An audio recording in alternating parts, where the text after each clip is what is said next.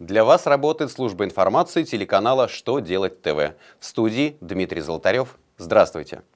В этом выпуске вы узнаете, какие взносы придется начислять с выплат в пользу иностранцев, как законодатели намерены упростить процедуру регистрации юрлиц, что может измениться в сфере социальной поддержки пенсионеров.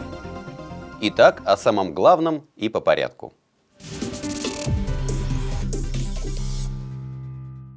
С 1 января 2015 года, согласно федеральному закону номер 407 ФЗ, с выплат в пользу иностранных граждан и лиц без гражданства, временно пребывающих и работающих на территории России, за исключением высококвалифицированных специалистов, придется уплачивать взносы в Фонд социального страхования.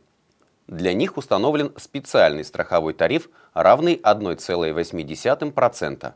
Соответственно, такие иностранные работники будут иметь право на получение пособий по временной нетрудоспособности. Правда, при условии, что страхователи уплачивали за них взносы на протяжении не менее 6 месяцев до момента наступления страхового случая.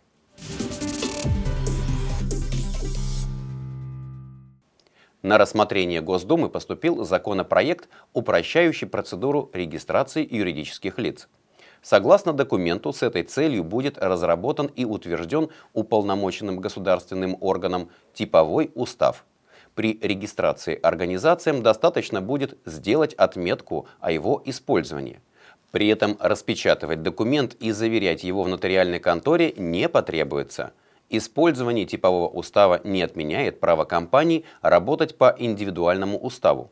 Однако его положения не должны будут противоречить типовому документу, а лишь дополнять его. Наряду с этим в проекте предусмотрена возможность юрлица в любой момент отказаться от применения типового устава и перейти на индивидуальный в установленном законодательством порядке.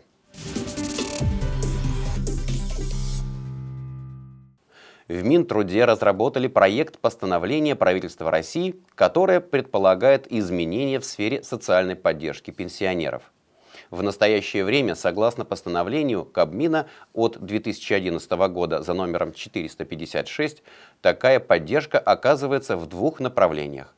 Первое предусматривает частичную компенсацию пенсионерам затрат на газификацию их жилья – в соответствии со вторым направлением, пожилым людям частично возмещается ущерб, нанесенный в ходе чрезвычайных ситуаций.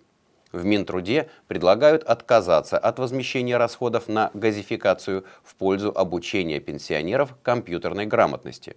По словам чиновников, сегодня широко распространено предоставление госуслуг в электронном виде, и в связи с этим умение пользоваться современными технологиями становится очень важным.